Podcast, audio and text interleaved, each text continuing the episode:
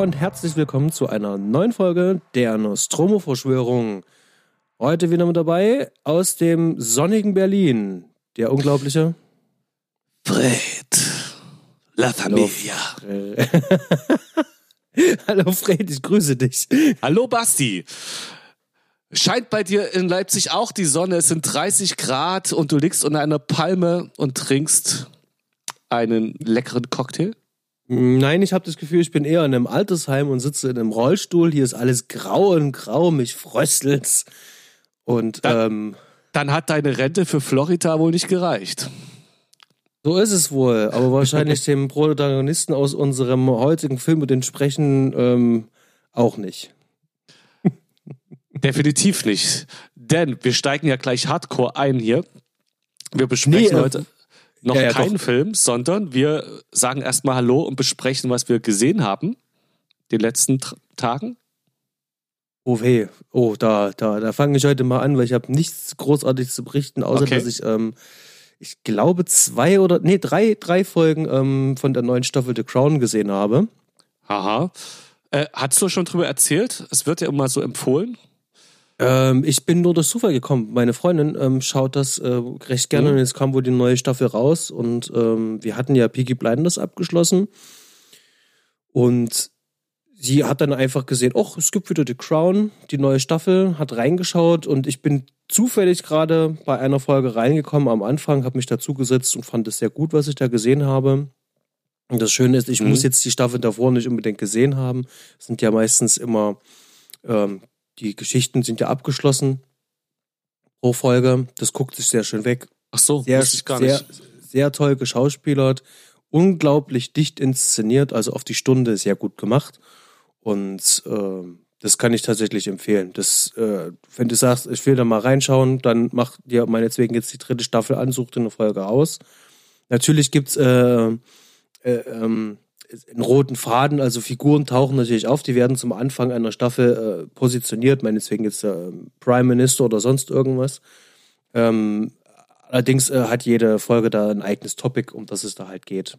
Und das ist halt immer ähm, stark inszeniert. Fand ich jetzt ganz gut und ist tatsächlich das Einzige, was ich jetzt ähm, gesehen habe, da ich selber gerade viel mit ähm, Projekten schneiden, schreiben und ähm, Postproduktion ja. zu tun habe. Und äh, ja, geliebte Vorweihnachtszeit ähm, und noch hm. diverse andere Sachen. Ja, aber was ich geschafft habe, ich war bei der, der Irishman im Kino, dreieinhalb Stunden und ich hoffe, mhm. dass ich es nächste Woche schaffe, ähm, den Leuchtturm mir noch anzuschauen. Den, den was? Den Leuchtturm. Oh. Der Leuchtturm. Ich bin raus. Okay, äh, ähm, kennst du den Film The Witch? Vielleicht. Ja, der Dude, der den Film gemacht hat, hat jetzt ähm, mit ähm, der Typ, der bei Twilight mitspielt, wie heißt er denn? Meine Güte. Ja, eigentlich Robert tausend, Dankeschön, der tausendmal bessere Filme gemacht hat als das und ein verdammt guter Schauspieler ist. Äh, und Willem Dafoe zusammen mhm. äh, in einem sehr ähm, absurden Schwarz-Weiß Horror Mystery-Film da halt mitspielen. Die Bilder sahen schon schön verstörend aus. Oh ja. Habe viel äh, Hintergrund ähm, zum, zur Entstehung gelesen und gesehen, dass die zum Beispiel ähm, äh, ganz alte Filmlinsen aus der, der, Jahrhundertwende genutzt haben, um diesen Look zu kreieren. Die mhm. wollten auch so einen, ähm, so einen ganz alten cinematischen Look da haben. Deswegen ist das Bildformat auch schon fast 4 zu 3. Und das hatte mich alles sehr interessiert, schon die Entstehungsgeschichte und ja, da freue ich mich drauf. Okay, also ich kenne The Witch nicht, aber ich sehe gerade die Bilder hier auch vom Leuchtturm und das ist ja, also den, sehen muss ich den auf jeden Fall. Also hier, ich glaube, das ist neben, ähm, Entschuldigung, wenn ich dir gerade ins Wort falle, das nö. ist neben Midsommar wahrscheinlich dann einer von den äh, besseren, spannenderen Filmen. Die du in diesem Jahr gesehen hast oder also ja, das meinst die du? ich dieses ja, ja. Jahr gesehen habe im Kino, ja. Also unglaublich gut bewertet schon auf IMDb. Ähm, aber die Bilder, also allein die Bilder sind wunderschön. Was habe ich geschaut? Ähm, ich habe mir die Verlegerin zu Hause im Heimkino angeschaut. Klassischer Spielberg, äh, schönes geschichtliches Drama über ähm, die Zeit der Washington Post, als sie angefangen hat, noch vor dem Watergate-Skandal gegen äh, die, äh, die Machenschaften in der Politik zu recherchieren und äh, dagegen kämpfen muss, dass Nixon äh, Zeitungsartikel untersagen wollte. Den hatte ich damals im Kino gesehen. Ich fand, es war eine Freude für mich, den Film zu schauen. Vielleicht kein perfekter Film, aber es war wieder mal schön, einen Film zu schauen, der super gut inszeniert ist. Also solide jetzt nichts Aufregendes, sondern einfach nur schön und gut inszeniert gespielt ist und mit einem sachlichen, geschichtlichen Thema mich in den Bann gezogen hat. Hm. Ja, wie wir es ja schon im Vorgespräch hatten, ähm, Steven Spielberg weiß schon, wo er da so seine Knöpfchen drücken muss. Eingespieltes Team mit Kamera und Musik mhm. und Drehbuchdepartment und wahrscheinlich noch vielen anderen Leuten auch, äh, gerade auch Tom Hanks, ja nicht das erste Mal in Zusammenarbeit. Und ich fand ihn im Kino ein bisschen sperrig. Ähm, gerade zu dem Zeitpunkt, als er rauskam, das war ähm, Machtübernahme Trump war das halt, da hatte das sozusagen noch relativ schnell ähm, noch, ähm, noch fertiggestellt, den Film, ähm, mhm. um dann noch ein Statement noch mitzusetzen. Ähm, kann man in dem Kontext auch so lesen, finde ich natürlich ja, dann ja. halt auch ein bisschen, bisschen schwachbrüstig. Also der hätte schon ein bisschen mehr Biss vertragen können. Und ähm, ich, ich finde, ähm, Steven Spielberg ist, der, es steht außer Frage, der ist natürlich äh, ein hervorragender äh, mhm. Regisseur. Ähm, aber so dieser richtige Biss, diese Härte fehlt ja seinen Film. Er hat ja auch immer irgendwo immer so einen leichten ähm, Weichspüler, hat er immer ja. irgendwie drüber, ja. irgendwelche Filter und versucht natürlich auch mit äh, etwas einfacheren Mitteln, wie zum Beispiel äh, Musik oder äh, gerade zum Schluss dann die Dramaturgie, da auf die Tränendrüse da zu drücken, um das, ja. Und das, das sind so kleine Abstriche bei dem Film. Ansonsten, ja, ich gebe dir recht, super solide, sehr schön unterhaltend. Ähm, und äh, Meryl Streep macht natürlich auch äh, souveränen Job da und äh, das guckt ja. man sich natürlich gerne an, so ein Ensemble äh, bei der Arbeit zuzusehen. Dann, was ich jetzt angefangen habe, eine Serie, die ich schon überlegt habe, sie zu kaufen und wo ich sehr gespannt bin, ob die dir gefallen könnte als Star Trek-Fan. Mhm. Äh, The Orville. Hast oh, da habe ich schon was, da habe ich schon was davon gehört und ähm, irgendjemand sagte so, ähm, das ist besser als Star Trek, ähm, was es jetzt so gibt. Genau, also ich, äh, du hast dich ja bei mir letztens als Star Trek-Fan geoutet, der, ähm, der Originalserie. Ich selber bin eher, habe nur die Next Generation äh, und die Filme gesehen von Star Trek und auch gemocht ja. zu ihrer Zeit. Ich mag jetzt die Discovery wieder, die speziellen dazwischen kam ich nie ran. Jetzt bin ich einfach mal gespannt, wie du das siehst. Äh, ich habe das auch schon oft gelesen, dass Leute sagen, so hätte eigentlich Discovery sein sollen. Ich denke nicht. Ich denke, dass es eigentlich für einen Star Trek-Fan nur funktionieren kann, weil es nicht Star Trek ist. Aber ähm, also, dass du das nur wünschen kannst, weil es eben nicht Star Trek-Label hat, sondern weil es eben einen anderen Namen hat und du deswegen äh, das nicht als Heiligtum betrachten musst, die Serie. Aber ich bin mal gespannt. Du weißt, es ist von Seth MacFarlane? Ja. Ja, okay. Ich, ich, ja, ja, ich hatte es gelesen. Aber äh, ich, ich kenne ja ähm, was so, aus dem Fandom da ja alles rüberschwappt, also gerade was jetzt mhm. Discovery und jetzt die, die letzten drei Verfilmungen jetzt da äh, betrifft halt, ähm, weil das Ziel, äh, die Zielgruppe hat sich da verschoben, zumindest ähm, aus dem Produktionshaus. Da will man natürlich auch neue Generationen auch äh, ranführen mhm. an Star Trek. Und das ist natürlich klar, dass dann, äh, ich, ich sage es vorsichtig, alteingesessen, aber auch ähm, neue alteingesessene, wie auch immer, also Jüngere, die trotzdem dem ähm, Fandom sehr verbunden sind, da ihre Probleme haben, weil ja, ja. viele Sachen einfach willkürlich erscheinen, die passen nicht mehr äh, in den Kanon. Ähm, einige Dinge verändern sich dann eben halt ähm, sehr zu Ungunsten ähm, der Figur Figuren Charakterentwicklung und ähm, gerade jetzt, wenn ich jetzt an die Filme denke, vielen ist ja zum Beispiel aufgestoßen mit dieser alternativen Zeitlinie. Ähm, ja weil natürlich als Filmemacher ist das natürlich, ist es eine Goldgrube, da sagst du, okay, neue Zeitlinie und dann können wir machen, was wir wollen und können uns da paar Sachen halt aus, aus der Serie rausklauen, weil das könnte da ja auch passieren. Also du weißt schon, worauf ich hinaus will. Ja. Mm, da versucht man natürlich jetzt ähm, äh, künstlich das da halt zu erweitern, weil man merkt, äh, in einigen Sachen kommt man halt an die Grenzen und ich finde aber, ähm, Star Trek hat halt einfach viel mehr zu bieten und ähm, da, da macht Discovery leider Gottes nicht so viel Gutes, weil vor allem auch die Zeitspanne, in der das eben halt ähm, stattfindet, ähm, die ist ja auch sehr beengt. Und mhm. Das macht es ihm halt sehr schwer. Also wenn man gerade die Original Series äh, schaut, ähm, nebenbei höre ich dann gerne noch den Track am Dienstag dazu und kann sozusagen meine Gedanken mit äh, den von äh, von den beiden Hosts äh, da immer abgleichen. Und dann guckst äh, guckst du noch Discovery so nebenbei denkst du so nee das passt irgendwie gerade nicht. Ähm, wie kann das jetzt sein? Wo kommt das jetzt her? Warum zum Teufel hat Spock jetzt eine Schwester? Also eine, äh, also eine Halbschwester ja. etc pp. Spoiler ähm, so eine Geschichte. spät. Ja, ja ähm, wir können wir, wir, wir es ja rausschneiden. Nee, nee. Äh, ähm, ich weiß, ich, ich, wenn ich mir einen, einen Filmpodcast anhöre, dann gehe ich davon aus, dass da über Filme geredet wird und da passiert das halt. Und es ist ja nur äh, wirklich nichts. Äh, das ist, kommt in, der, in den ersten drei, vier Folgen kommt das vor. Das ist jetzt kein großer Überraschungsmoment, ne? Das ja. ist nicht, ist jetzt nicht die große Wende in der Story. Ich bin einfach mal gespannt, falls du die Orville schaffst, äh, es ist gerade bei Amazon endlich erschienen in der Flatrate. Und damit ist die Hürde recht gering. Mir gefällt das gerade absolut.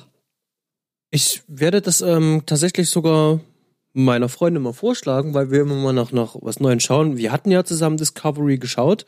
Mhm. Ähm, wir waren halt unterhalten und ich denke mal, vielleicht bringe ich das mal mit an. Das ist mal was anderes. Ja, mach mal. Dann würde ich äh, vorschlagen und äh, per Formular XB73 einreichen, dass wir jetzt zum Hauptteil des Podcasts kommen. Genau. Ich hoffe, ihr habt euch alle, äh, liebe Zuhörer, ihr habt euch alle Zeit mitgebracht. Ähm, der Film geht ja ähm, äh, dreieinhalb Stunden und wir hatten uns gedacht, dass wir die Folge heute genauso lang halten werden, um natürlich diesem Film gerecht zu werden. So sieht's aus. Minutiös besprechen.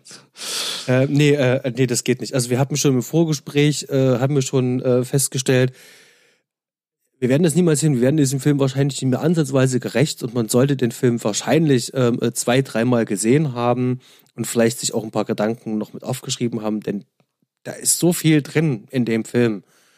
Und der Film hat auch so eine lange ähm, Entstehungszeit und Produktionszeit und äh, da sind so viele Ideen eingeflossen, dass es eigentlich schade ist, wenn man den in so einer Dreiviertelstunde Stunde runterreißt, aber weil er gerade frisch ist und wir, wann war es, glaube ich, letzte Woche, ähm, noch überlegt haben, Mensch, scheiße, was sprechen wir denn jetzt eigentlich? Waren uns so halb sicher und dann irgendwie doch nicht und dann haben wir gesagt, los komm, spontan, wir machen jetzt mal The Irishman. So genau. als kleine, als kleine Herausforderung, so jetzt für den Hintergrund, für den Podcast und wollen sozusagen unsere Ersteindrücke hier nochmal zum Besten geben. Genau einfach mal ein bisschen alles aus der Seele fließen lassen. Ich habe den Film vorgestern geschaut. Du hast ihn vor letzte Woche oder vor zwei Wochen im Kino gesehen. Ja, vor zwei Wochen. Hm. Ähm, The Irishman ist parallel oder fast parallel im Kino und auf Netflix erschienen. Ein Netflix-Film von Martin Scorsese. Ein Mafia-Epos. Ja, Epos trifft es ganz gut. Ja. Allerdings, also Goodfellas, auch schon episch, ist eine locker eine halbe Stunde kürzer. Äh, eine Stunde kürzer. Der, mhm. Pate, der Pate weiß ich jetzt gar nicht, aber die waren auch unter drei Stunden, soweit ich mich erinnere. Nee, der erste ist drei Stunden und okay. der ähm, zweite ist sogar dreieinhalb Stunden. Okay, dann vom Ausmaß des zweiten Patenfilms, The Irishman, und spielt auf mehreren Zeitebenen und ist schon deswegen schwer zusammenzufassen und mal eben zu sagen, um was geht es. Ich würde einen kleinen Versuch starten.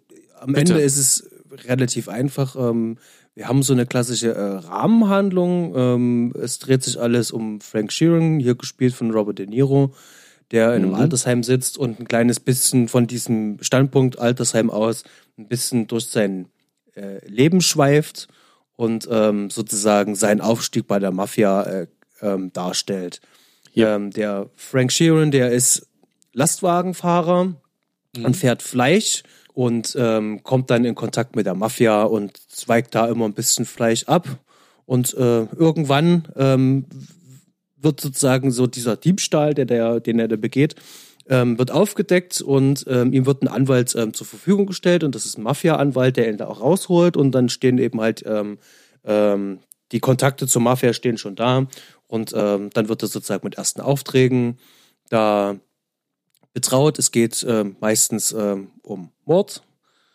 Und äh, der Film der ja auch äh, äh, eine Buchadaption ist. Ähm, das Buch heißt ja ähm, I, I Heard You uh, Paint Houses oder wie, wie was? Ja, genau. I Heard um, You Paint Houses, genau, äh, von Charles Brandt. Ähm, was nichts anderes als ein Synonym ist für jemanden halt kalt machen, für jemanden umbringen. Das heißt also, das Blut, was an die Wand halt spritzt, sozusagen mit neuer Farbe halt versehen. Ja. Ähm, Genau, und es geht dann halt um den Aufstieg in der Mafia, seinen Fortgang, wie er lernt zu töten, ähm, wie er da dort aufsteigt, bis dann eben halt zum Schluss dann, äh, wenn er dann im Altersheim sitzt und äh, das Leben Revue passieren lässt. Und im Verlauf sozusagen seines Aufstiegs lernt er dann ähm, Jimmy Hoffa kennen, den großen Gewerkschaftschef ähm, aus den 60ern der USA, hier gespielt von sehr, sehr, sehr überzeugend und endlich mal wieder richtig guten Al Pacino. Yep. Genau. Und ähm, wer schon mal was von Jimmy Goff äh, gehört hat, der weiß ja auch, ähm, dass der dann irgendwann mal verschwunden ist und nie wieder gesehen worden ist. Und ähm, da wird eben halt vermutet, und das Buch legt es halt auch nahe, dass das hier ähm, die Mafia dahinter steckt.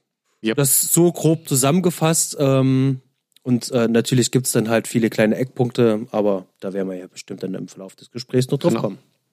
Die Zeit, also Jimmy Hoffa, wer ihn nicht kennt, äh, es handelt sich hier um den Handlungsstrang so 50er, 60er. Mhm. Grob gesagt die Zeit von äh, JFK, auf den auch öfter Bezug genommen wird und dann, äh, äh, ich weiß nicht genau, wann die Altersheim-Zeitebene ist. Die wird wohl 20 Jahre oder also in 80ern vermute ich mal sein oder sogar 90er. Ich weiß mhm. nicht, ob das explizit gesagt wird. Und die Lastwagengeschichte muss, äh, als das anfängt, muss dann wohl Anfang 50er gewesen sein, schätze ich mal. Frank Sheeran von äh, Rob, aka Robert De Niro war wohl im Krieg als Soldat, hat dort deswegen, hat dort Italienisch gelernt und kann sich genau. deswegen auch in der Mafia sprachlich gut bewegen in der Familie und ja, das ist ungefähr das Zeitfenster. Der Hauptteil der Geschichte spielt also 50er, 60er ungefähr. Das ist richtig. Also es geht hier wirklich über mehrere Jahrzehnte. Was ich gelesen habe, was ich rausgehört habe, sind so ungefähr so drei Jahrzehnte, also knapp 30 Jahren soll das Ganze halt angesiedelt sein. Also mhm. wenn wir jetzt von Ende 50er, denke ich mal, wird ähm, das äh, im Altersheim wird wahrscheinlich dann Ende 80er sein, Anfang 90er. Mhm.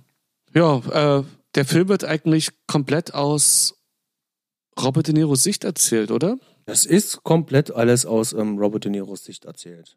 Fällt mir jetzt gerade erst auf, es gibt eigentlich keine Szene, wo Robert De Niro nicht anwesend ist. Ne? Wir sind die ganze Zeit an ihm dran.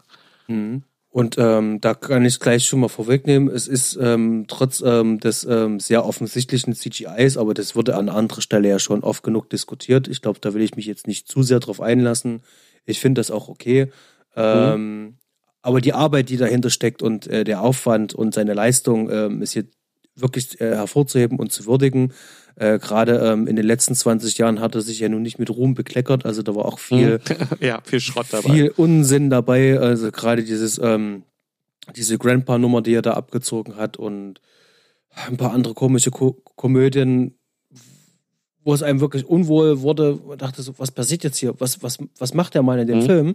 Ähm, der Film äh, tat jetzt mal wirklich gut, ähm, ihn da halt auch wieder glänzen zu sehen. Und äh, da habe ich mich jetzt nicht sehr ähm, an seinem, also an diesem CGI gestört. Vielleicht Frage an dich, äh, hat dich das CGI jetzt wirklich sehr gestört und aus dem Film rausgerissen?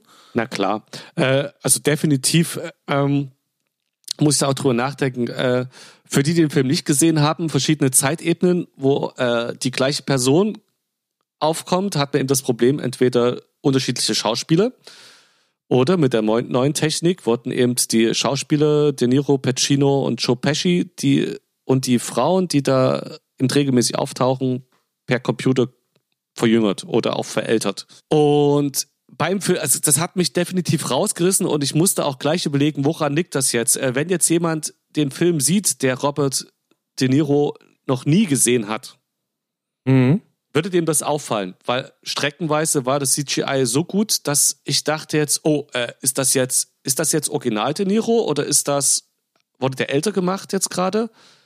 Ist das jetzt Make-up? Ist das CGI? Also es war streckenweise richtig gut und äh, es gab Stellen aber auch, wo das so ähnlich war wie beim Star Wars, äh, wo Peter, o nicht Peter, doch Peter O'Toole?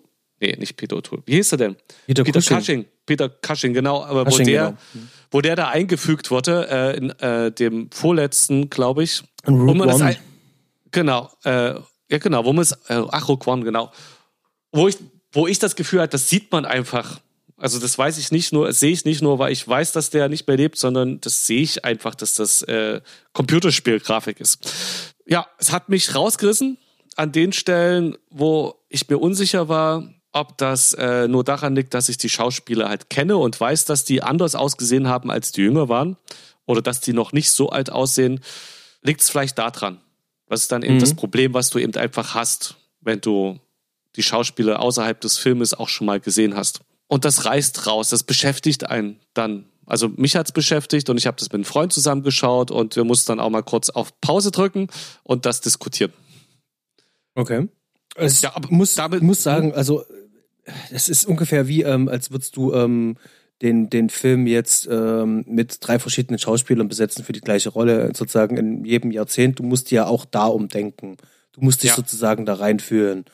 Und ähm, das ist sozusagen jetzt ein anderes Problem, in Anführungszeichen, was daraus entsteht. Ähm, mich, ich, ich muss ganz ehrlich sagen, weil ich von dem Film vorab wirklich nichts gelesen habe, gar nichts, sondern ich bin Ja, ich komplett nicht. Hm? ohne, ohne irgendwelches Vorwissen bin ich einfach in den Film rein, dachte mir so, das ist ein Scorsese, ähm, es kann nicht so viel ähm, ähm, falsch werden, also es, es geht halt nicht und guck mir das jetzt einfach an. Und ähm, natürlich habe ich das hier und da bemerkt, aber es hat mich aus dem Film nicht rausgebracht, weil der Film unwahrscheinlich gut erzählt ist. Und ähm, ja, also ich kann andere Leute da verstehen, die da ganz besonders halt hingucken, die sich da ähm, visuell sozusagen da ähm, äh, rausgerissen fühlen. Bei mir war es nicht der Fall. Hm, Das ist gut. Äh, ich fand jetzt auch nicht extrem schlimm, dass es so ist. Und äh, ich denke, hätte ich im Kino geschaut, hätte ich auch dann noch schneller drüber weg äh, gesehen, äh, weil man sich dann nicht dazu tendiert, dann doch mal zu unterhalten, wenn er was auf der Seele drückt. Mhm. Aber haken wir die CGI-Sache einfach ab. Ist so und ich finde, man kann gut damit leben. Ja, also wie gesagt, wie schon festgestellt, es gibt ähm, andere Probleme, die daraus vielleicht beim Zuschauer entstehen, äh, umgekehrt wie mit ähm, neuen Schauspielern besetzen. Genau, genau. Ja, äh, aber was damit äh, einhergeht, ich fand ähm, das Verständnis der Zeitebenen, also zu verstehen, wann gerade das, wo was spielt und ich fand das schwer nachzuvollziehen. Man, man findet irgendwann rein, aber am Anfang, äh, Mhm. Ich, ich weiß, was du meinst. Das heißt, es fehlen so, so markante Punkte, die dir ganz klar signalisieren, du bist jetzt meineswegen in den 70ern und jetzt bist du in den 60ern. genau, es wird, nicht es wird nicht explizit genannt und dann sind die Alters- und du, auch das Gefühl, wie, äh, wie viel Zeit ist jetzt vergangen, wie viel älter ist er denn im Altersheim und wie viel älter ist er denn oder wie viel jünger ist er denn, als er als Lastwagenfahrer anfängt.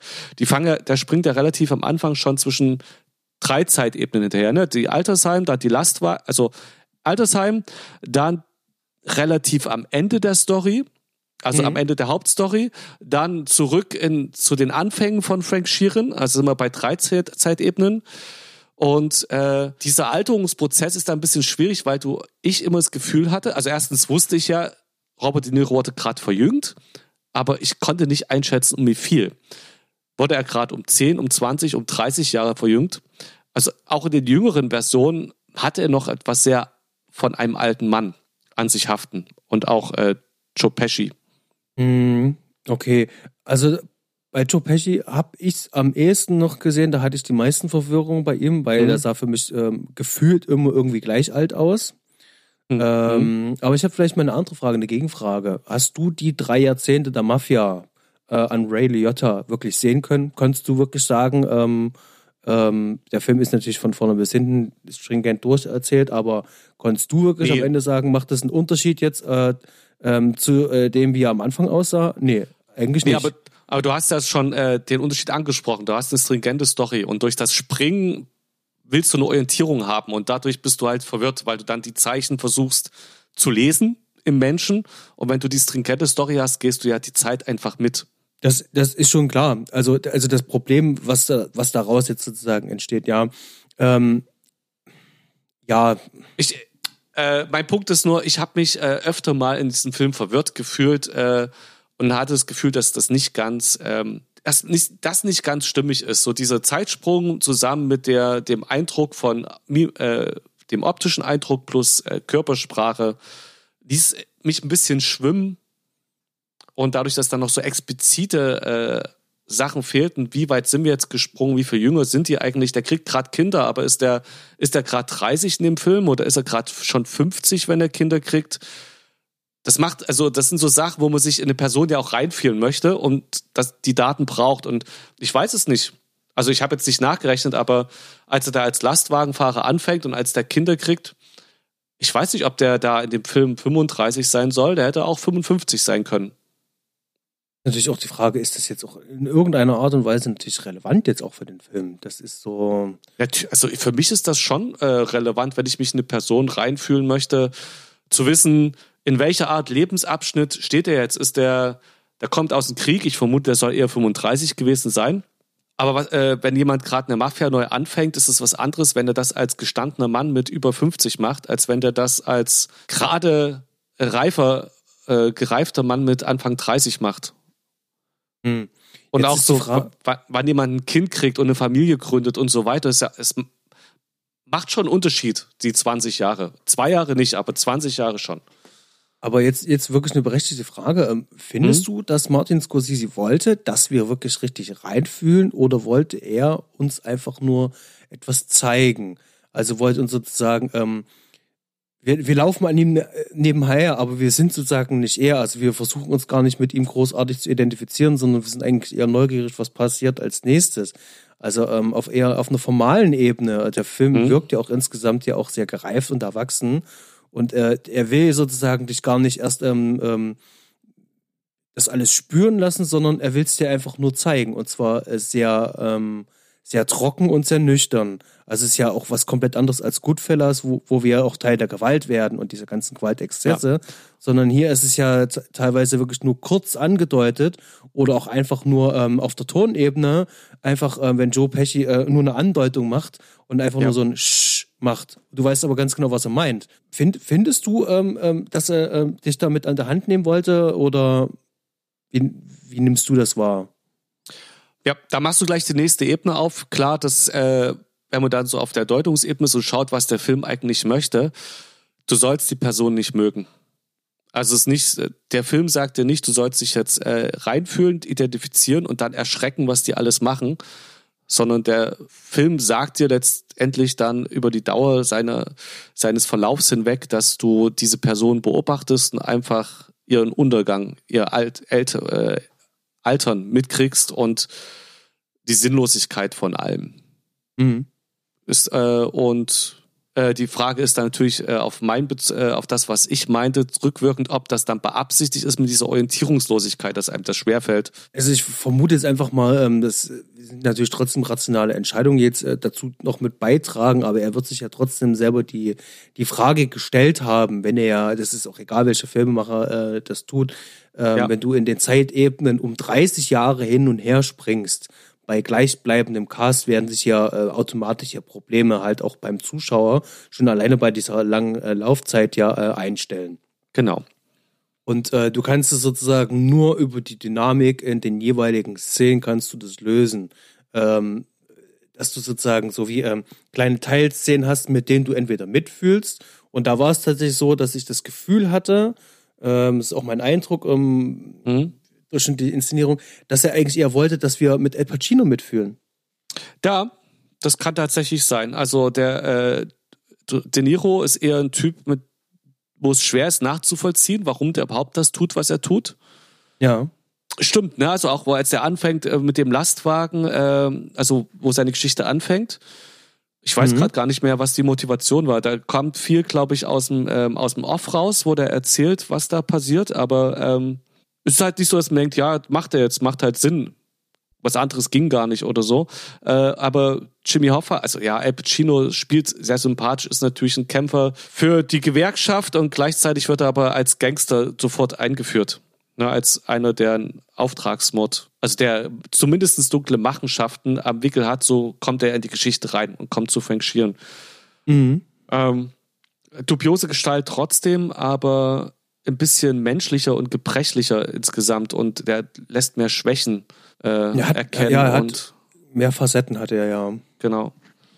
Ähm, war so mein heimlicher Star im Film, hat mich sehr auch gefreut. Ähm, wir können ja vielleicht mal ganz kurz über, über Al Pacino reden, aber seine äh, Leistung hat mich ähm, jetzt wirklich auch im Nachhinein, wenn ich noch drüber nachdenke, ähm, ähm, sehr beeindruckt. Ähm, es gab äh, lediglich eine einzige Stelle, wo ich so ein leichtes äh, Overacting ähm, verspürt habe. Ansonsten war es wirklich so eine ganz schmale Gratwanderung, so wirklich so am dieses ganz, ganz, ganz dezent leichte drüber sein. Ähm, Ja. Er spielt ähm, nicht so unterkühlt wie ähm, De Niro, sondern komplett so das Gegenteil. Und es, ähm, das hat auch beim, beim, beim, beim Zuschauen hat es ganz viel Spaß gemacht. Und bei ihm Ja. Ähm, war ich mir ziemlich sicher, äh, dass da mehr Make-up ähm, als CGI im Spiel war. Sah zumindest so aus. Ich weiß gar nicht, wie Herr Pacino gerade aussieht. Es passt auch zu, sehr gut zur Figur. Ich kenne jetzt, äh, ich kann mich an die Verfilmung mit Nicholson jetzt nicht mehr erinnern und habe sonst auch keine Ahnung von Jimmy Hoffa. Das ist nichts, was man eben mal so denkt, oh, ich muss mich mal über Jimmy Hoffa belesen. Das ist halt keine Person aus unserem Interessenkreis in der Geschichte. Aber ich denke, dass, von, dass der Typ als Redner und äh, als jemand, der da so eine Gewerkschaft auf die Beine gestellt hat, wahrscheinlich auch ein ziemlich extrovertierter Typ war, jemand, der sehr impulsiv gewesen sein muss und ständig, äh, ständig was gemacht hat und ständig kommuniziert hat. Und Al Pacino bringt das super rüber. Man ist da nah dran, der ist äh, voller Elan.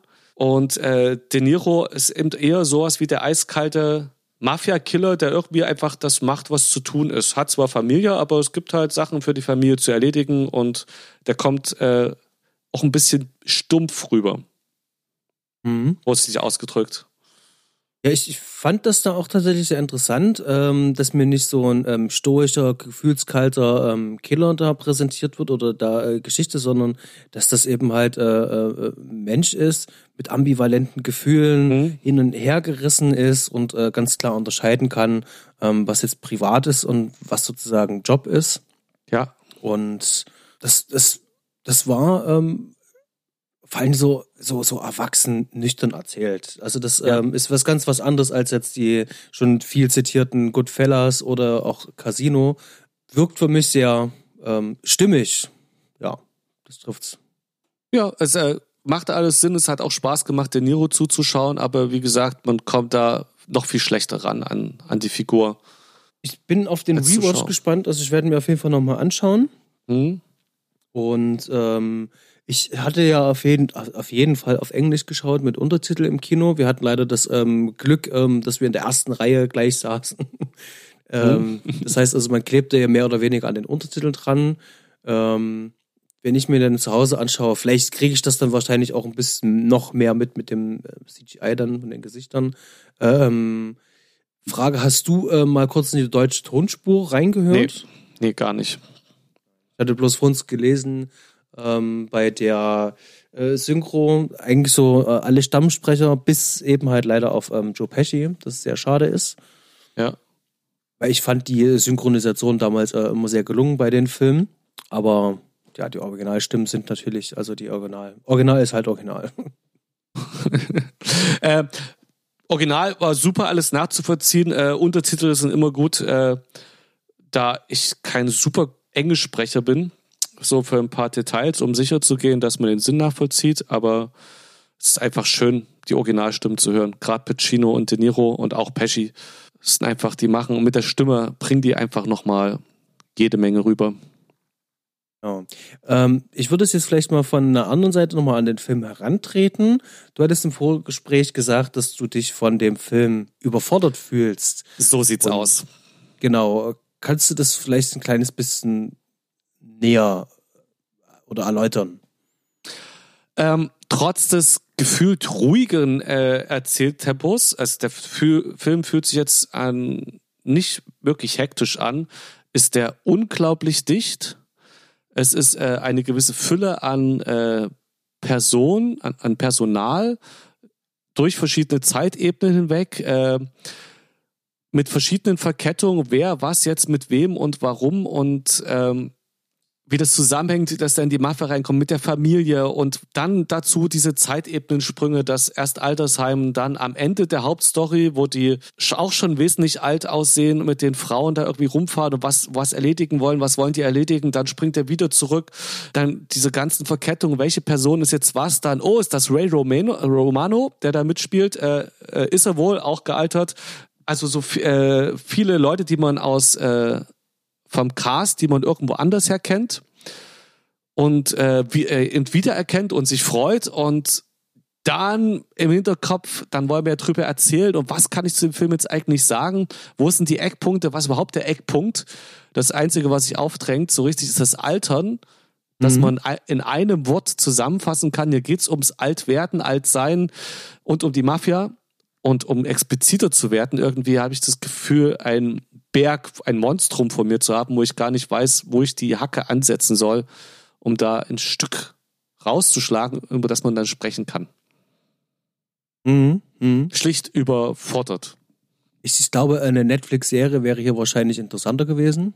äh, du also, meinst, dass man das aufsplittet in eine, eine Miniserie? Äh, ja, ja, das äh, wäre tatsächlich mal ein interessantes Experiment, was ich mir hätte vorstellen können. Mhm. Ähm, das können wir uns ja noch vormerken, allgemein nochmal das Thema Netflix dann nochmal äh, hier zu thematisieren. Ähm, ich weiß, welches Gefühl du meinst. Ich wusste aber schon bei der Länge, okay, ähm, ein gewisses äh, Sitzfleisch sollte man trotzdem halt auch einfach äh, haben, wenn du in so einen Film reingehst. Und ich habe mich trotz alledem äh, sehr, sehr, sehr gut äh, unterhalten gefühlt. Habe jetzt keine Längen wahrgenommen. Ich habe äh, zum Kinovorführer hier im Luro-Kino äh, dann noch ähm, äh, aus Spaß gesagt, weil er meinte, so wie ich ihn fand äh, und ob ich ihn sehr lang fand, habe ich gesagt, na, der mhm. Film hat sich nur wie drei Stunden angefühlt und nicht wie drei. ja, ja, ja. Ähm, nee, die, die Überforderung bezog sich auch darauf, dass äh, wir ja da noch drüber sprechen wollen. Ähm, beim Schauen würde ich sagen, der Film hat mich stark gefordert. Nicht überfordert, aber ich musste oft dranbleiben. Dann kommt die Länge dazu, also das Sitzfleisch, sodass man doch ab und zu mal wegdriftet über dreieinhalb mhm. Stunden. Ähm, da wir, da ich den nicht im Kino geschaut habe, konnte ich halt statt einer Pause, ich, ich hattet ihr eine Pause im Kino? Nee, keine Pause. Uiuiui, das hasse ich ja. Ähm, wie viel Bier hast du denn geschafft, ohne aufs Klo gehen zu müssen? Ähm, ich habe getrunken im Verlauf der Vorstellung, ich glaube, zwei Radler und ein Bier und mhm. ähm, war einmal auf Toilette. Ja. Übrigens war ich einer von zwei Personen, äh, die während des gesamten Films auf Toilette gegangen sind. Das fand ich sehr beeindruckend. Heftig. Also ich mag das ja beim Film, was äh, zu trinken. Ich bin nicht so der, ich muss nicht unbedingt was naschen, also Popcorn brauche ich gar nicht, aber so ein Bierchen. Oh, und ich hasse es, im Film unterbrechen zu müssen. Also in, beim Film was zu verpassen. Ich mag mhm. nicht aufs Klo gehen im Kino und dann so einen, schon bei den ganzen Marvel-Krams, ähm, dann schafft man, man hat das Gefühl, man schafft ja anderthalb bis zwei Stunden, denkt, jetzt kann jede Zeit eine große Wende kommen, die Climax, was auch immer und ich bin gerade auf dem Klo. Und das wird dann so zu einer Qual, bis man dann letztendlich doch geht. Ich war damals im Kino bei Die Rache des Sith, das weiß ich noch, war ich im Kino gewesen und da gibt's doch dann ähm, relativ zum Ende diese Szene, wo Anakin Skywalker jetzt zusammengeflickt wird und der seine Maske ja. bekommt. Und da gab es wirklich einen Typen, der ist aufgestanden und ist auf Toilette gegangen. Genau bei dieser Szene. Ich denke so, meine Güte, gibt's Leute, die haben da 30 Jahre lang drauf gewartet, um das sehen zu können. Und der Typ so, ja, ich muss halt auf Toilette. Wenn du musst, musst du halt, ne? das hätte ich nicht vergessen. Äh, ich hatte jetzt gleich das Problem, ähm, ich, äh, ich war bei Joker im Kino gewesen und wollte ja. den bis zu Ende schauen und ich musste die letzte Stunde des Films auf Toilette und zwar dringend. Und ja. das ist, ähm, ja, ich habe es ausgehalten bis zum Schluss. Normalerweise schaue ich mir die Credits an, aber da ähm, ging es halt leider nicht mehr. ja, ja. Äh, wenn man muss, dann muss man. Und es ist dann auch eine Qual, den Film zu schauen. Das ist dann diese Entscheidung. Schnell ja, genau. erleichtern oder den Rest des Films mit äh, Krämpfen da zu sitzen. Ähm, schöne Themen, die wir haben. Man merkt, wir ja, gehen langsam auf die 60 zu. ähm, ähm, aber das, was du angesprochen hast, wir können ja noch kurz äh, äh, dabei bleiben, also weil du sagtest halt, ähm, die, der Film hat dich sozusagen gefordert, ne? Ja. Ähm, auf der Länge. Also in erster Linie, ich bin unterhalten worden. Das heißt also, auf ja. der Ebene hat es funktioniert. Auf der zweiten Ebene habe ich ähm, die Topics, die der Film mir sozusagen angeboten hat, ähm, zum Großteil auch wahrnehmen können währenddessen und konnte mir auch danach sozusagen auch schon die ersten Gedanken machen. Also gerade dieses Thema Alter. Ähm, ja. Des Weiteren wirst du ja auch mit schön vielen Informationen noch versorgt, ähm, die einen geschichtlichen Bezug haben, beziehungsweise äh, in dem Fall ja auch ähm, äh, heißt, ähm, ähm, biografischer Natur sind. Also mhm. gerade alles rund um Jimmy Hoffa, da sind ja doch viele äh, Fakten halt mit dabei. Das heißt, ich habe so ein äh, riesengroßes ähm, Fundus, aus dem ich da halt rausschöpfen kann. Und dann gibt's eben halt noch, noch viel mehr unter dieser ganzen Oberfläche, die man sozusagen nur spürt, die man wahrnimmt. Und das äh, das wäre zum Beispiel Thema für die Zweitsichtung oder wenn man den dann irgendwann mit etwas längerem Abstand dann vielleicht sogar noch ein drittes Mal schaut, mit äh, ein paar Freunden nochmal zusammen, mit dem Gespräch danach. Ähm, das bietet sich ja förmlich an. Ja. Und ähm, ich finde, dass der Film ähm, auf vielen Ebenen ähm, im Publikum verdient hat ähm, und auch gerade im Kino auch gut ankommen könnte, eben halt, weil er so viele ähm, Sachen, die er halt auch anbietet und mit äh, an der Hand gibt. Das klingt schon nach einem Fazit bei dir. Ähm, ich auf jeden Fall kann diesen Film uneingeschränkt empfehlen. So, ich ja. fand ihn. So, äh, je, das ist ein Film, den kann sich jeder anschauen, der äh, nicht direkt eine krasse Blutallergie hat. Groß gewalttätig wird er nicht. Und ansonsten ist es einfach eine Freude, den Film zu schauen. Aber eben auch ein ganzes Stück Arbeit durch die Länge und die Fülle an Verstrickungen. Mhm. Aber das macht einen Film ja nicht schlechter. Im Gegenteil. Äh, äh, du es jetzt, jetzt immer mhm. thematisierst, ähm, gerade die Länge. Ähm, also ich finde ja gerade, ähm, also viele stoßen sich dran, Leute äh, binge-watchen heutzutage. Also Leute schauen sich mal drei Folgen einer, ähm, ähm, einer Staffel von irgendeiner Serie halt mal an, hintereinander, ja. ohne irgendein Problem damit zu haben. Gar keins. Manche sogar noch mehr. Und jetzt kommt da ein Film mit dreieinhalb Stunden Spielzeit. Das entspricht sozusagen einem normalen Serienabend äh, bei vielen Leuten, die Netflix schauen. Und ähm, ich verstehe dann natürlich in dem Zusammenhang die Diskussion nicht. Ich habe das ja erlebt bei meiner Freundin in der Schwangerschaft. Ähm, nicht mehr auf Arbeit gehen, ähm, mit dicken Bauch rumliegen, was machst du? Du guckst dir eben halt ein bisschen mehr Serien. Und ich hatte doch sehr viele Serien mhm. geschaut und ich habe das halt auch gesehen. Und äh, wenn ich mich mit anderen Leuten unterhalte und die mir erzählen, ja, wir haben halt gestern mal wieder eine ganze Staffel halt ähm, ähm, durchgewatcht und denkst du da, what, eine ganze Staffel? Ähm, das, das habe ich, glaube ich, noch nie geschafft. Ähm, ich finde, es, es ist ein Unterschied. Wenn ich einen Film schaue, dann gehe ich, äh, also mein Anspruch, und ich vermute, dass es bei den meisten Menschen auch ist, wenn ich eine Serie gucke, möchte ich eine Folge am Stück kauf, äh, schauen, weil das ist für mich das, wo ich davon ausgehe, dass die Mache sagen, das ist jetzt eine Einheit die zusammen zu genießen ist. Und das ist bei einem Film auch so. Und äh, dann habe ich eben nach der, nach einer Folge die Möglichkeit, die Pause zu machen. Die ist halt vorgegeben. Bei einem Film muss ich mir die Pause suchen. Oder habe halt keine Pause. Und das ist eben ein großer Unterschied. Und es gibt viele Serien, die auch genau äh, über die Folgen hinweg natürlich auch ähm, einen ähnlichen Input liefern und da gibt es einfach natürlich Serien, die mehr Anspruch an dich richten äh, und da von dir mehr verlangen, dass du mitdenkst und es gibt Serien, die das weniger tun. Mhm. Insofern ist das, das ist jetzt einfach ein Prädikat. Das ist ein Film, der, bei dem du über die ganze Zeit hin aufpassen musst, dass du verstehst, äh, wer mit wem jetzt was zu tun hat und wer wer ist und zu welcher Zeit er es ist. Ähm, Im Gegensatz zu Filmen, die du einfach nur anschaltest und jederzeit sofort also im, im Delirium quasi dem Film noch folgen kannst.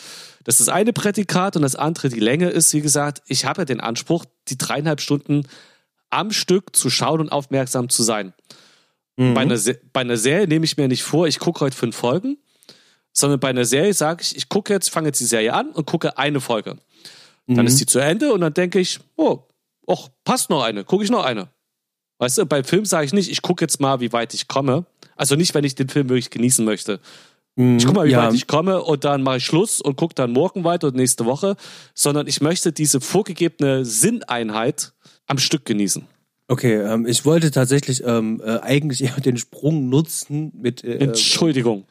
Diesen Sprung ja. eigentlich nutzen, um ähm, auf die Plattform Netflix eigentlich zu kommen. Denn dadurch, dass der Film auf Netflix veröffentlicht ist und ähm, auch produziert ist von Netflix, habe ich ja jetzt eigentlich ja die gleiche Möglichkeit, die mir sozusagen so eine Serie formal mit ihrem äh, Format ja vorgibt, ähm, hier sozusagen mit diesem gleichen Ansatz zu sagen, okay, ich kann ja jederzeit unterbrechen. Also ich kann jetzt hier eine kurze Pause machen. Wenn ich sie brauche, könnte ich jetzt die Pause machen wie damals bei Werbeunterbrechungen noch im Fernsehen, ähm, sie einfach sozusagen möglich sagen, okay, ähm, ich mache jetzt einen Cut, ähm, eine Stunde und könnte jetzt hier tatsächlich ähm, etwas über Martin Scorsese nochmal lesen oder über Jimmy genau. Hoffa etc. pp. Ähm, die Möglichkeit habe ich und das sozusagen ähm, kurz nach Kinostart habe ich sozusagen noch die Möglichkeit. Und äh, darum ging es mir jetzt halt einfach, ähm, dass ich sozusagen dieses ähm, äh, ähm, die Länge vom Film jetzt hier nicht als Kritikpunkt mehr empfinden kann. Also schon gar nicht ähm, auf dem ähm, ausgestrahlten so. Medium. Okay, also als, es ist auf keinen Fall in irgendeiner Weise eine Kritik, sondern es ist einfach äh, ein, ein Aspekt des Films. Mhm.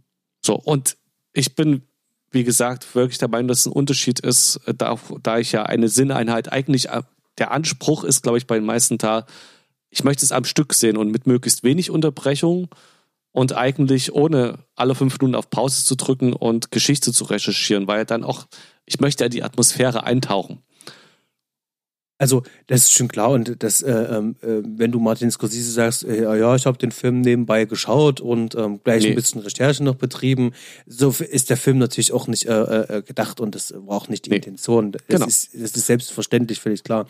Mir ging es eigentlich eher ähm, um äh, wirklich um diesen, diesen, diesen zeitlichen Faktor. Ich hätte trotz alledem hier die Möglichkeit, weil es mir auch ähm, auf diesem Natürlich. Portal vorgegeben wird, hier auch zu unterbrechen, zu sagen, okay, ich kann jetzt hier auch die zehn Minuten mit reinnehmen. Es gibt Kinos, die diesen Film auch unterbrochen haben, wegen Überlänge mit einer Pause, um dem Publikum zu ermöglichen, hier äh, auf Toilette zu gehen. Das war auch damals halt auch möglich. Ähm, und äh, darauf wollte ich halt hinaus. Also es ist doch auch so, auch einfach auch technisch ist es ja auch möglich, das jetzt zu machen. Und ja. äh, dadurch kannst du vielleicht sogar schon in einer kurzen Pause und wenn es nur zehn Minuten sind, äh, trotzdem schon ein paar Sachen sacken lassen und mit diesen Sachen, die gesagt sind, sozusagen wieder frisch ähm, äh, in den Film wieder einsteigen. Gut, lass uns nicht weiter drauf rumhacken. ähm, wie ist das mit, äh, wie findest du das jetzt? Der kommt im Kino raus und parallel auf Netflix. Ist das das Format der Zukunft? Oder wünschst du dir, dass das äh, so ist? Oder wünschst du dir weiterhin die Trennung erst im Kino und mit Wartezeit im Heimkino? Oder auf dem, auf dem Smartphone? Es ist schwer, schwer zu sagen. Also nur an Alpen festhalten kann nicht gut sein. Ich finde natürlich, äh, eine Mischung sollte es halt machen, mhm. aber um jetzt auf den wesentlichen Punkt zu kommen, warum Scorsese überhaupt noch bei Netflix ist und das dort auch ähm, ähm, produziert hat, ist auch einfach die Tatsache, dass ähm, Studios als, als äh, nicht mehr wichtig erachten, ähm, solche Filme zu produzieren und das ähm, als uh, zu hohes Risiko einstufen. Und äh, da merkt man ja sozusagen, wo die die Entwicklung im Kino auch hingegangen ist. Mhm. Diese ganzen Triple A ähm, Hollywood Blockbuster ähm, es gibt äh, wenig äh, Mid-Budget-Filme, ähm, also die so irgendwo so 30 Millionen, 20 Millionen kosten. Gibt es ganz wenige von den Filmen. Ähm, also entweder es ist eher Low-Budget oder es ist eben halt High-Budget und es gibt dazwischen nichts mehr. Und ähm, dieses Kino ist so ein bisschen schon längst am Abebben. Und da mhm. hat jetzt sozusagen jemand wie Scorsese da halt eine Nische gefunden. Ähm, vorher auch schon Cuaron mit Roma ja. ähm, wie man trotzdem ähm, das Publikum auf verschiedenen Ebenen erreichen kann und dabei noch im Kino ausgestrahlt zu werden. Ich finde, das ist ein, ein Weg, das zu tun. Es ist natürlich schade, dass es so funktioniert. Also es wäre natürlich schon schön, ähm, wenn ähm, wieder auch ein bisschen mehr ähm, Vertrauen zum Publikum ähm, bestehen mhm. würde, den Leuten was zutrauen, ja. Also dass man den Leuten ähm, auch mit einer großen, mit großen Budgets ähm, mhm. auch ein bisschen Content äh, und Inhalt mitbieten kann. Ich wenn es jetzt, wenn, hm? es jetzt nur so, Entschuldigung, wenn es jetzt nur so geht, ähm, dann ist es eben halt ein Weg, ähm, die Zukunft wird es zeigen. Ähm, mal erwarten, was noch Apple jetzt noch vorhat. Und ähm, naja, jetzt, jetzt scheint ja auch mhm. jedes Studio auch ähm, seinen eigenen Streamdienst noch aufmachen zu wollen. Ähm, am Ende äh, ähm, kommen wir vielleicht wieder bei dem gleichen raus, wenn Disney sagt, okay, also unsere Filme laufen im Kino und nach einem Jahr werden wir das auf unserem eigenen Streaming hochladen, äh, hochladen und solange mhm. gehen die Leute ins Kino eben halt, solange wie wir das eben halt wollen. Und dann sind wir ja eigentlich schon wieder da, wo wir vorher schon mal waren. Ähm, wenn alles das so separiert ist. Weißt du, was ich meine? Wenn das Disney so macht, genau. Ähm, aber du hast ja die, die Low-Budget oder die äh, Mid-Budget-Filme angesprochen, denn ich, das Publikum ist ja da und es ist so groß wie nie zuvor. Der Unterschied ja. ist, dass äh, die Technik, um sich zu Hause einen großartigen Genuss zu verschaffen, so erschwinglich geworden ist und so gut geworden ist, dass du halt mit dem Kino das zwangsläufig wo der Einzelfilm halt zwangsläufig teuer wird, einfach aufgrund von Mieten und was auch immer so ein Kino an Aufwand so und so schon hat, Personal, etc., äh, dass du eben nicht mehr für den Mid-Budget-Film ins Kino gehst, weil du den ja zu Hause für das, was du so und so schon bezahlt hast an Kohle, dir dann einfach für drei Euro leist oder für deine zehn Euro Netflix im Monat halt wartest, bis es da rauskommt. Deswegen finden dort, denke ich mal, und ist meine naive Hoffnung, immer mehr Indie-Sachen statt. Sachen, die einfach mal, wo Leuten eine Chance gegeben wird, die äh, eine nette Idee haben, aber nicht viel Kohle verschlingt, sich da zu verwirklichen. Da die Portale so ihre, ihr Programm einfach ausbauen und in, interessant bleiben und das nebenbei mal rumschießen, während eben Kinostudios, äh, jetzt reine Kinostudios ohne äh, Streaming-Kanal, äh, äh ja von der Erstauswertung im Kino am abhängigsten sind und da auch immer noch nach dem alten System ihre Prestige herbeziehen und da automatisch dann eben nur die Triple-E-Produktionen hin äh, ins Kino kommen. Weil die hm. Leute eben nur noch ins Kino gehen, wenn sie sagen, okay, dafür ist mein Fernseher jetzt aber zu klein. Oder das ist das Event des Jahres, das muss ich im Kino sehen.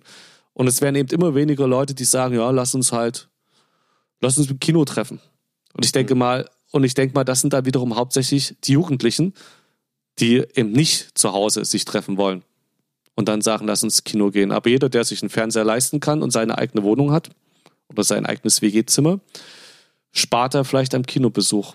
Und da ist meine Hoffnung ein bisschen, dass natürlich äh, immer mehr Filme, also mehr Filme wie jetzt aus Scorsese eine Chance bekommen, die eben nicht wahnsinnig teuer sind, aber richtig geil sind und die sonst im Kino jetzt vielleicht gar keine Auswertung mehr erfahren würden ansonsten.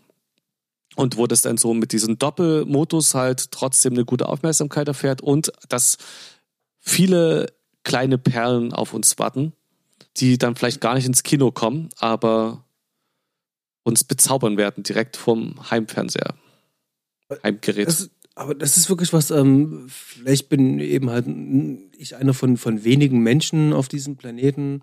Ähm, ich mag dieses Gefühl, ins Kino zu gehen. Der, du triffst dich dort mit Leuten, ich gehe selten alleine ins Kino und dann triffst du dich dort mhm. mit Leuten. Du redest danach dann über den Film. Ähm, du ähm, kriegst die Emotionen aus dem Publikum eben halt auch mit. Manchmal kann es auch negativ sein. Ähm, bei Joker erlebt halt, ähm, da auch einige Leute halt äh, überdurchschnittlich laut waren. Mich stört das vielleicht nicht so sehr, es sei denn, jemand ähm, isst halt direkt neben meinem Ohr halt Popcorn mhm. das, äh, oder irgendwas mhm. anderes. Das macht mich wahnsinnig, aber ansonsten äh, mag ich das eigentlich, die Atmosphäre im Kino. Und mir, mir fehlt da halt einfach was, weil zu Hause ist halt auch einfach so, ich habe zu Hause viel mehr Ablenkung. Und äh, im Kino bin ich nur deswegen da, nur wegen diesem Film. Ich will nur diesen Film sehen. Es gibt nichts, was mich ablenken kann. Nur der Film ist da. Und zu Hause, es, es sind halt einfache Sachen so, ähm, ich brauche bloß kurz abzuschweifen und auf meinen Tisch zu schauen. Auf dem Tisch liegt noch ein Zettel da und der erinnert mich daran, du musst noch das und das und das tun und kann nicht so richtig in die Welt abtauchen. Und ich, ähm, das ist, ähm, Kino ist äh, gelebter Eskapismus und jeder, der mir mhm. erzählt, ähm, ich kann mir das äh, Konzert ähm, äh, auf YouTube anschauen und habe mir die DVD bestellt. Da sagst du, ja, mein Gott, Mann, äh, du gehst ja zu einem Konzert, äh, um die Band live zu erleben. Ich will die Energie und die Dynamik haben. Dass das im Kino natürlich auch von einer, äh, von einem, von einem dass es ja nicht live ist, ist ja klar, das ist ja verständlich. Aber dort habe ich wenigstens mit dem Publikum die Möglichkeit, ähm, diesen Film wahrzunehmen und zu erleben. Und das ist so ein, äh, eine romantisierte Vorstellung, also auch in meiner Welt. Ähm, das macht mir am meisten Freude und Spaß. Und ich würde auch gerne äh, Wiederaufführungen, würde ich ganz gerne, äh, gerne mehr sehen wollen. Ähm, aber wie schon gerade erwähnt, also in Zeiten von Disney ähm, werden wir das ja wahrscheinlich immer seltener erleben. Ähm, aber Kino ist halt toll. Gerade Programmkinos ähm, gehe ich gerne hin und kann mich immer wieder aufs Neue überraschen lassen.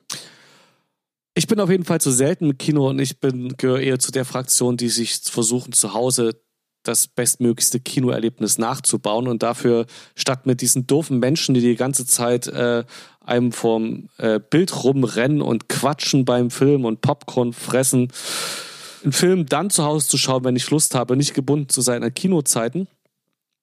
Und das, wo ich jetzt zugegebenermaßen so nah an einem Kino mit sieben Sälen dran wurde wie noch nie zuvor, ist keine drei Minuten Fußweg. Äh, aber trotzdem, mal, ich habe meinen Fernseher auch vorm Bett stehen, mein Kino, und lege mich dann schön hin, nehme mir was, äh, äh, vielleicht noch was zu essen am Anfang, verbinde das mit einer kleinen Mahlzeit und dann Bierchen und einfach schön gemütlich lesen, äh, lesen, äh, trinken, schauen. Und äh, ich habe meine Surround-Anlage und einen großen Bildschirm und bin damit sehr zufrieden. Und das, das Kino, ich, das will ich auch gar nicht ab, das will ich ja nee, gar nicht und, absprechen. Nee, ich meine nur, das, für mich ist das Kino dann wirklich die Ausnahme und das Besondere und ich gehe dann eben zu Filmen, die ich unbedingt sehen möchte oder wenn sich gesellschaftliche Ereignisse, also wo es dann anbietet, wo jemand sagt, oh, lass uns da zum Kino gehen oder andersrum, ich schlage das vor.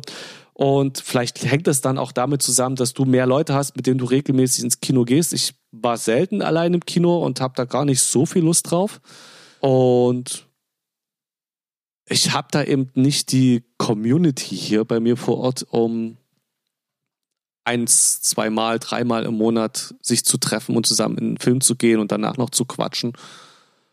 Kann gerne bei Twitter einen Post absetzen von unserem Kanal aus und ähm, mal die Berliner Kollegen vom Bahnhofskino oder das Second Unit mal fragen, ob sie mit dir ins Kino gehen möchten. um die Community etwas zu erweitern für dich. Einsame Filmfan Anfang 40 nicht Rauchen sucht. genau. Also hier ein Aufruf auch an die Zuhörer hier in Berlin. Ähm, der liebe Fred braucht etwas äh, Unterstützung für seine zukünftigen Kinobesuche. Und ähm, vielleicht können wir doch die große Liebe zum Film im Kino äh, beim Fred wieder. Wollte gerade sagen, im Kino. So, dann haben wir den Film fast umfänglich besprochen. Filmmusik. fast umfänglich besprochen, genau. Ähm, es, sind, es sind ja auch schon fast bei drei Stunden. Ähm, das ist, äh, ähm, Musik ist ja ähm, hier äh, ja, so dein Steckenpferd. Ich habe ähm, Bob Dylan gelesen, also Bob Dylan Band habe ich gelesen. Habe vor uns nochmal in den Soundtrack reingehört hier vom guten Robbie Robertson. Äh, genau, mir ist, ich, ich hatte ja gesagt, der Film mich stark gefordert. Äh, Filmmusik ist mir nur aufgefallen in den äh, Passagen, wo da schön das gestrichen, der gestrichene Kontrabass mit dem Schlagzeug zusammenkam auf so eine jazzige, dark jazzige Art und Weise, die mir sehr gut gefallen hat, äh, wo dann auch viel zum Spannungsaufbau mit beigetragen wurde. Mhm. Ansonsten wieder ist mir die Filmmusik nicht aufgefallen. Das heißt, also ich war so sehr vom Rest gefesselt, dass die äh, und die Musik offensichtlich da, wo sie da war, so funktional, dass ich mich an nichts anderes erinnern kann. Mhm. Hat es auch äh, ganz geschickt gemacht. Ähm, äh, der bereits erwähnte Robbie Robertson, mhm. der hat ja auch äh, bekannte äh, Themen ähm, und Musikstücke sozusagen auch hier neu interpretiert, die dann noch mit runtergelegt worden sind. Es ist sozusagen kein klassischer Score in dem Sinne, sondern genau. es sind halt ähm, ähm, viele Rock- und Pop-Songs ähm, hier in einem neuen ähm, Soundgewand. Ähm, manchmal auch mit so einem ähm, solchen irischen Gitarren mit, mit versehen. Also das ist schon alles be bewusst ähm, ähm, so gewählt. Ähm, ich komme jetzt schon so ein bisschen in Strauchen, denn ich habe jetzt vor uns wirklich noch mal kurz in den Soundtrack reingehört, ähm, habe ihn selber beim Film jetzt nicht so sehr wahrgenommen, bis auf genau. einige Stellen, wo ich der Meinung war, ähm, hier spielt der Film mit dem Patenthema ein kleines bisschen. Oh, äh, ja. Wo, wo, ähm, wo Martin Scorsese, äh, Martin Scorsese, schon, äh, wo Robert De Niro auf ähm, Joe Pesci ähm, das erste Mal richtig trifft in dieser Bar, da läuft im Hintergrund so ein Thema und es ein paar Noten, das ging wirklich, das klang wirklich wie der Part und ich hatte im Kino diesen Aha-Moment hatte, ein Grinsen, dachte so, okay, ist das jetzt Hm. Fanservice, ist es gewollt? Sehr wahrscheinlich ist es gewollt, ähm, Ja. aber das fand ich, das fand ich ganz nett. Das ähm, hat mein Bauch ein kleines bisschen gepinselt und ich fand das, ähm, äh, fand das ganz gut. Ähm, kann jetzt allerdings leider jetzt nicht so viel zur Musik sagen. Ja, nee, das ist aber auch ein Statement. Das habe hab ich ja quasi auch abgegeben. Die Musik ist nicht so, dass die sich einem aufdrängt. Sie ist äh, gut runtergelegt. Der Film nimmt, äh, zieht einen so in den Bann, dass man gar keine Möglichkeit hat, sich auf die Film zu, äh, Filmmusik direkt zu konzentrieren. Und es gibt einige Stellen, wie gesagt, bei mir vor allem, äh, weil es öfter vorkam, der gestrichene Kontrapass mit dem Schlagzeug, die ich sehr schön fand. Ansonsten ist dort, wo die Musik auftaucht, auf jeden Fall gut stimmig in, äh, eingepasst, so dass man schön eskapistisch sich dem Film hingeben kann. Ich habe tatsächlich jetzt nicht mehr wirklich so viel zu sagen. Ich glaube, Nee. das Wichtigste ist schon drin. Ich freue mich auf jeden Fall ähm, auf die Zweitsichtung vom Film.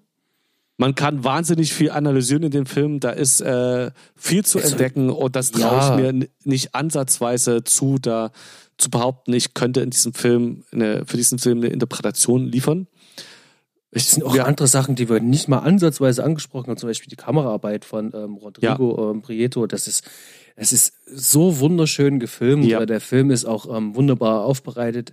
Der ist digital gedreht. Und ähm, ich, ich kenne das auch aus vielen Podcasts, ähm, die dann immer erzählen, hm, ja, bei digitalen ähm, Bild, und man sieht ja den Unterschied zu, zu echten Filmen. Und äh, ich bin Mhm. ein, ein, ein harter Verfechter von ähm, Nein, Mann, das siehst du nicht ähm, du siehst, du, du, du, du siehst es nicht. Also äh, Scorsese will, dass der Film mit modernster Technik gedreht ist, hat aber trotzdem ähm, seine ästhetischen Vorgaben. Das heißt also am Ja. Ende ähm, schon ein dieses äh, Color Grading, wie sie es angelegt haben. Ähm, heutzutage kann man ja Color Grading ja sofort erkennen. Ähm, selbst wenn ein Film oldschool sein soll, ähm, wenn du in den Schatten zu viel Blau drin hast, weißt du ganz genau, das war damals so nicht möglich und man hat das damals das Mhm. Licht so nicht gesetzt. Und ähm, der Film hat sich sehr, ähm, ähm, sehr klassisch inszeniert und ähm, beim Color Grading auch gemerkt, nur äh, Feinheiten ähm, ähm, hervorgehoben und betont und das fand ich sehr clever und geschickt gelöst. Und ähm, der Film hat trotzdem einen Filmgrain, das ist natürlich digital hinzugefügt worden, aber hätte irgendjemand gesagt, die haben den Film mit ähm, Panavision-Kameras gedreht und dann äh, hinterher erst digitalisiert, äh, die Leute hätten es geglaubt. Und äh, das ist ja, Ja. auch eine Ar- Arbeitsmethode, mit der auch äh, Christopher Nolan arbeitet, der genau wie Quentin Tarantino immer noch mit Film arbeitet und darauf schwört, das sozusagen dann äh, erst hinterher zu digitalisieren. Ähm, das kann mir kein Mensch erzählen, dass das jemand sieht, es sei denn, du bist halt wirklich ähm, Filmemacher mit ähm, ähm, jahrelanger Erfahrung, jahrzehntelanger Erfahrung, bist Kameramann und achtest sozusagen Frame für Frame ähm, und guckst dir das halt an, das ist was anderes als normaler Kinozuschauer, kannst du es gar nicht wahrnehmen. Das ist genau das gleiche Ding wie mit Schallplatte. Es macht einfach keinen Sinn, aber es ist ein Liebhaber äh, Voodoo-Zeugs. Meinst du jetzt den Unterschied MP3-Schallplatte oder was meinst du? Weil MP3 ist ja komprimiert, aber äh, oder was meinst du jetzt? Ja, äh, da belesen sich jetzt alle in den entsprechenden Foren, wo die Qualitätseinbußen bei Schallplatte sind im Vergleich zu CD übrigens war jetzt der Vergleich. MP3 ist nochmal eine andere Sache. Ja, naja, MP3 ist ja keine Referenz, es ist ja auch nur runterkomprimiertes äh, ähm, Ja, ja, ja, ja. D- Ist Also, jetzt zu, ist jetzt zu speziell. Es geht, äh, ging um den Vergleich CD-Schallplatte, ja, genau. äh, wo, wo der große Streit war, äh, das do, doch lieber Schallplatte laufen zu lassen. Ähm, ist ein ist ein Nostalgie-Dingens, hat nichts mit Soundqualität zu tun. naja, aber wir reden ja hier von Aufnahmeprozessen und nicht von Ausgabemöglichkeiten. also das äh, ist ja schon Ja. ein Unterschied. Jetzt- also am Ende jetzt- kann ich ja einen Film, lass der uns- auf... Äh, Entschuldigung, Lass uns äh, meine Analogie jetzt nicht überstrapazieren. Das war nur ein, Okay. ein kleiner so Einwurf. Das ist, äh, ist ein, ich wollte auf die Nostalgie und auf das Liebhaberdingens raus. Es hat nichts unbedingt mit einem äh, nüchternen Qua äh, Kriterium zu tun. Nicht mehr bei dem, was die digitale Technik heutzutage leistet. Da möchte ich vielleicht an dieser Stelle, ähm, um das vielleicht auch damit schön abzuschließen, eine kleine Empfehlung Mhm. geben. Und zwar ähm, die Kollegen von ähm, Silbersalzfilm. Ähm, das ist eine ähm, deutsche Produktionsfirma, ähm, die machen Werbefilme und die haben sich auf äh, die Fahne geschrieben, alles äh, auf echten Film zu drehen. Das heißt also Werbefilme, die heute produziert werden, bei denen dort sind auf 35 mm Film Mhm. gedreht. Und äh, die haben auch ihr eigenes Kopierwerk, beziehungsweise entwickeln auch die Filme jetzt selber. Ähm, Und da könnt ihr mal gerne reinschauen, was sie so alles machen und wie das am Ende halt auch aussieht und aussehen kann. Und ähm, ja, das ist vielleicht nur so ein kleiner Tipp, mal was anderes ähm, ähm, zum Abschluss. Fred, also ich bin fein. Fein. Dann, wir hören uns nächste Woche wieder äh, für den nächsten Film. Also wir beide jetzt. Wann ihr, liebe Zuhörer, den nächsten Film besprechen wird, das verraten wir euch Knapp. noch nicht. Zwei Wochen würde ich sagen, oder? Knapp zwei Wochen kann man was sagen. Ja, so um Weihnachten rum vielleicht. Genau, es wird weihnachtlich bei uns und ähm, es wird sehr wahrscheinlich ähm, äh, einen Film geben, der irgendetwas mit Weihnachten zu tun hat. Wir werden uns überraschen lassen und euch hoffentlich auch. So sieht's aus. Äh, Arrivederci. Dann macht's gut, bis zum nächsten Mal. Bella. What's up? Ciao Bella, was zum Teufel? Schön.